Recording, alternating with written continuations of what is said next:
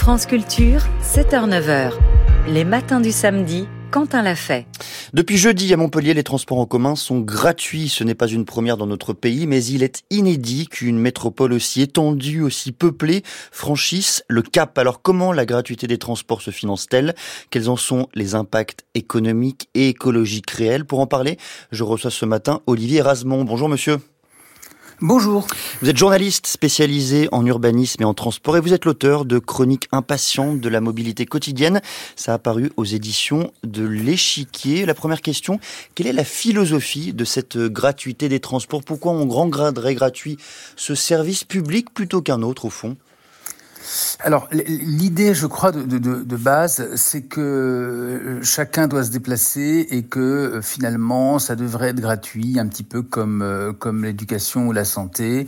Euh, et puis, c'est aussi souvent, il faut le dire, un choix politique qui est fait à un moment précis, au moment des élections municipales, pour pour pour finalement donner un marqueur. Les transports, c'est pas un sujet qui, enfin, c'est un sujet qu'on que chacun vit, mais c'est pas forcément un sujet dont on connaît la technicité. Alors, quand on propose à des électeurs la gratuité, ben, les gens comprennent, même s'ils n'avaient pas forcément eu cette demande auparavant. On leur dit ça va être gratuit, ils disent tiens, je retiens ce qu'a dit le candidat, et souvent c'est comme ça que ça arrive dans les dans les agglomérations. Si on examine aujourd'hui, euh, Olivier Rasmont, la carte française, combien de communes sont desservies par des transports gratuits?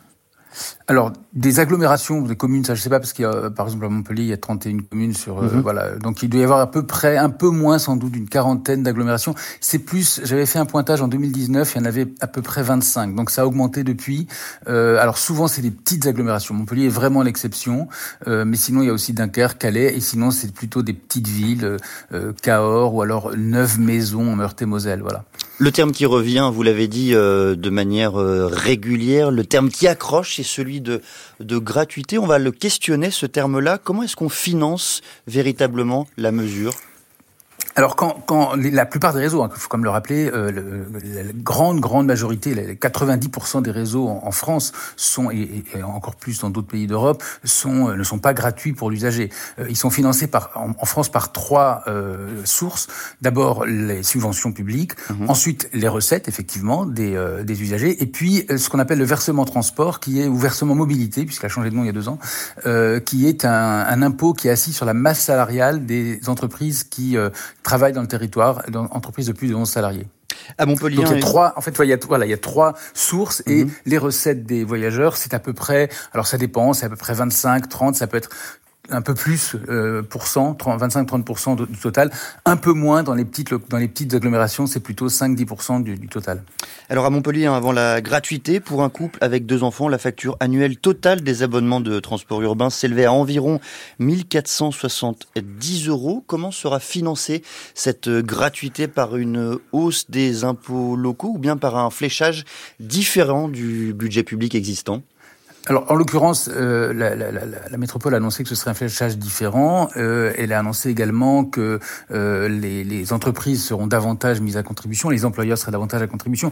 Juste une précision, vous prenez l'exemple de deux adultes et deux enfants. Mhm. C'est rarement ces gens-là qui prennent vraiment les transports. Quand il y a deux adultes, deux enfants, il y a davantage d'usage de la voiture. Et quand euh, et les, les, principaux utilisateurs, c'est quand même, sur, enfin à Montpellier, enfin c'est pas les principaux, mais qui font partie des utilisateurs. Et dans toutes les villes, c'est comme ça, c'est les scolaires et les étudiants. Donc, il faut pas non plus se, tromper de, référence.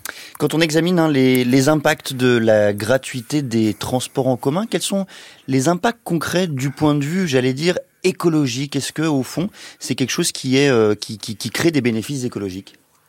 Alors en fait, c'est pas vraiment. C'est-à-dire qu'en fait, ça dépend vraiment du réseau. Euh, lorsque on, on, donne quelque chose soudainement gratuit à des gens qui n'avaient pas nécessairement demandé, on s'aperçoit que ben ils le, ils le font, d'accord, très bien. Mais quand ils ont encore la possibilité d'utiliser leur voiture, ils le font aussi. Et, et on l'a vu. Alors très souvent, et c'est évidemment ce qui va se passer à Montpellier. Il y a une progression de la fréquentation. Clairement, il y a des gens qui ne prenaient pas le, le, le tram et qui vont le prendre, ou qui ne le prenaient plus et qui vont le prendre, ou qui le prenaient une fois par jour et qui le prendront cinq fois par jour. Fois, une bonne partie de ces gens en fait avancent déplacés à pied, une bonne partie également à vélo, d'autant qu'à Montpellier, euh, peut-être le transport public gratuit, mais le Vélomag, qui est le, hmm. Vélib, hein, le local, reste payant lui. Par contre, et Dunkerque, c'est la même chose. Le DK vélo reste payant. Et puis, euh, la, la, vraie question, c'est est-ce que ça fait venir des gens de la voiture, comme on dit? Euh, il y en a quelques-uns, il y en a effectivement une progression, un usage, mais tant qu'on limite pas clairement, enfin, qu'est-ce que demandent les gens en fait? S'ils ont la possibilité facile de faire un trajet en voiture qui va durer, euh, même s'ils savent pas exactement, mais avec un parking à l'arrivée qui va durer 15, 15 minutes à 30 minutes, ils vont probablement le faire. S'ils doivent changer, de prendre un tram puis ensuite un bus, si c'est pas très bien fait, s'il n'y a, a, pas une fréquence assez grande, bah, c'est pas sûr qu'ils changent. Donc certains le font, mais fondamentalement, c'est pas ça qui fait changer. Quand, ce qui fait vraiment changer de de mode de transport, c'est la, la, la, facilité, c'est la simplicité finalement, euh, c'est ce qu'on appelle l'offre, le, fonctionnement, le bon fonctionnement des transports. Chacun d'entre nous peut se poser la question, pourquoi finalement aujourd'hui je prendrais les transports? Parce, parce que je serais sûr d'arriver euh, à l'heure, à l'endroit où je dois aller. Est-ce que ça veut dire, Olivier Rasmont, que pour euh, désinciter, j'allais dire, les gens à utiliser la voiture et à utiliser, à l'inverse, plutôt les transports en commun, est-ce que ça veut dire qu'il vaut plutôt mieux sanctionner, entre guillemets, hein, ou désinciter euh, les comportements d'automobilistes que miser sur la gratuité des transports en commun? Ah, clairement, c'est ce qu'on voit dans toutes les grandes villes aujourd'hui qui euh, euh, soit font des, des ce qu'on appelle alors ça dépend, c'est des petites choses parfois c'est des rues aux écoles, parfois c'est des tout simplement une augmentation du prix de la du prix du stationnement, mhm. parfois c'est de c'est c'est la création, c'est c'est la, la, limitation de l'accès à certains quartiers, tout ça fait que on se pose la question, on se dit tiens, je pourrais prendre la voiture mais là je sais que ça va être compliqué, je sais pas combien de temps je vais mettre et donc j'y renonce et finalement je me perçois qu'il y a le tram à côté, je vais le prendre et alors ce qui est assez marrant, c'est que les trois agglomérations où il y a le plus d'usage hors, euh, Paris, hein, hors Île-de-France. C'est Lyon, Nantes et Strasbourg en France, Lyon, Strasbourg et Nantes dans cet ordre-là. Et c'est des, agglomérations où le prix du ticket est assez élevé, où le prix de l'abonnement est assez élevé. Donc les gens sont disposés à le prendre à condition que ce soit efficace et, parce qu'ils se disent bon ben la voiture là, on, on, va on va on va pas la prendre, ça va être trop compliqué. Pourquoi est-ce que certains syndicats de transporteurs, là j'étais étonné de, cette communication-là, sont contre la gratuité des transports en commun? Ben, le, alors syndicat, de, vous dites syndicat de, de quoi de, euh, de transporteurs. Alors je pense notamment des, des syndicats de transporteurs qui, qui, qui, reprochent, en tout cas, qui pointent le risque du manque d'investissement. Mais mais tout le monde est contre, en fait. à la fois, enfin, tous les gens qui travaillent dans les transports depuis des décennies sont, euh, sont contre la gratuité. Les, clair. les transporteurs, euh, donc l'Union des transports publics qui réunit les transporteurs, la plupart des élus, enfin, euh, oui à Montpellier et Dunkerque, mais la plupart des élus sont contre, le mhm. GART, le, groupement des, des, des, autorités responsables. Et en fait, leur, leur crainte, c'est que tout simplement, bon, bah oui, évidemment, la Montpellier s'engage à euh, maintenir l'investissement, à investir davantage pendant le mandat, évidemment. Mais qu'est-ce qui va se passer après? Euh, En fait, c'est la vraie question. C'est est-ce qu'il y, a une alternance politique dans les années qui suivent, pas forcément d'ailleurs la prochaine alternance, peut-être la suivante. Euh, est-ce qu'on va maintenir la gratuité? Bah, Peut-être que oui, même s'il y a des villes qui sont déjà revenues en arrière et des villes qui se posent la question. Euh, mais euh, est-ce qu'on va maintenir surtout l'offre? Et là, la vraie, c'est la vraie question. Est-ce qu'on va maintenir l'investissement?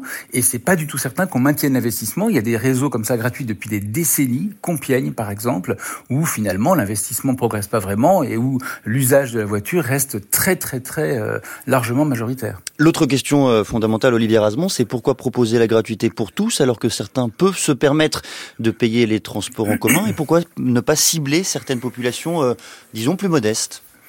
Ben, c'est exactement la, c'est la vraie question.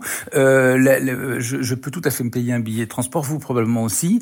Euh, la plupart des gens, en réalité, oui, à condition une fois de plus que ce soit efficace. Et pour donner simplement un exemple, parce que mhm. c'est finalement ça, ça, ça, illustre très bien cette situation. On a comme ça dans beaucoup de villes de plus en plus en France. Alors pas en Île-de-France, mais c'est très connu à Lyon, à Rennes, à Clermont-Ferrand, etc.